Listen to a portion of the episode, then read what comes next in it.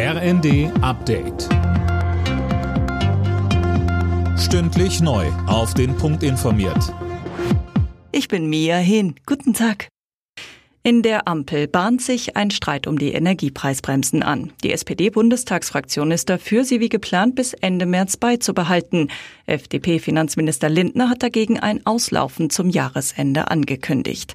Grünen-Fraktionschefin Hasselmann verwies bei Phoenix auf die anstehenden Haushaltsberatungen in der kommenden Woche. Dann werden wir sicher auch über die Frage reden, was können wir vor dem Hintergrund der veränderten Bedingungen jetzt mit der Gas- und Strompreisbremse machen. Wir wissen, dass es vielen ein großes Anliegen ist, gerade in der Heizperiodenzeit, da auch eine Klarheit zu kriegen und die werden wir sehr schnell herstellen. Außenministerin Baerbock hat auf dem Bundesparteitag der Grünen die geplante EU-Asylrechtsverschärfung verteidigt. Sie sei ein schmerzhafter, aber notwendiger Kompromiss. Die grüne Jugend fordert dagegen in einem Antrag, weitere Asylrechtsverschärfungen abzulehnen.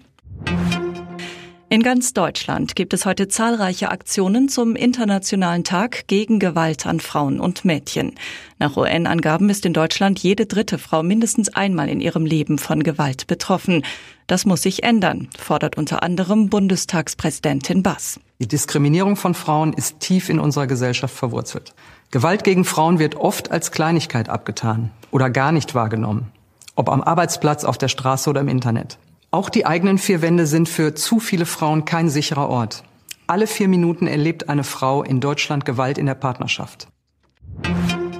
In der Fußball-Bundesliga will Bayer Leverkusen den FC Bayern wieder von der Tabellenspitze verdrängen.